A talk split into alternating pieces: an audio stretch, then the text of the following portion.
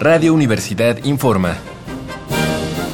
Corte informativo del martes 3 de septiembre de 1968.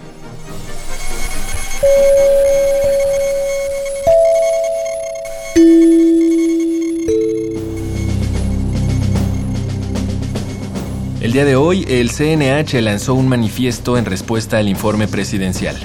Entre otras cosas, se hizo hincapié en que el informe solo deja una disyuntiva al movimiento. Una es aceptar las soluciones del Ejecutivo sin seguir presionando. La otra es ser reprimidos en definitiva por las Fuerzas Armadas cuando el presidente así lo decida y no cuando las cámaras lo dictaminen. Refieren, como señala el inútil texto de la Constitución, artículo 29.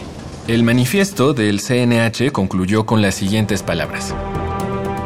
Hasta hoy no hemos recibido otra respuesta que el aumento de la represión, las amenazas y las calumnias que pretenden cambiar la opinión pública para volverla desfavorable a nosotros. El orden necesario para los Juegos Olímpicos está al alcance de la mano. El gobierno puede solucionar este conflicto cuando quiera. Nosotros siempre hemos estado dispuestos a hacerlo. Por otro lado, como les informamos ayer, Eberto Castillo y 89 estudiantes solicitaron un amparo para continuar con sus actividades sin ser detenidos. Estos les fueron negados el día de hoy por los jueces primero y tercero del distrito en materia penal.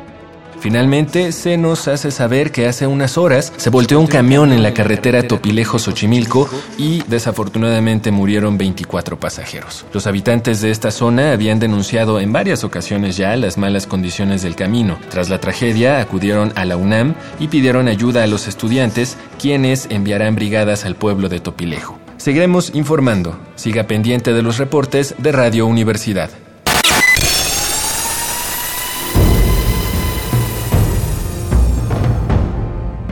M68. 50 años del movimiento estudiantil.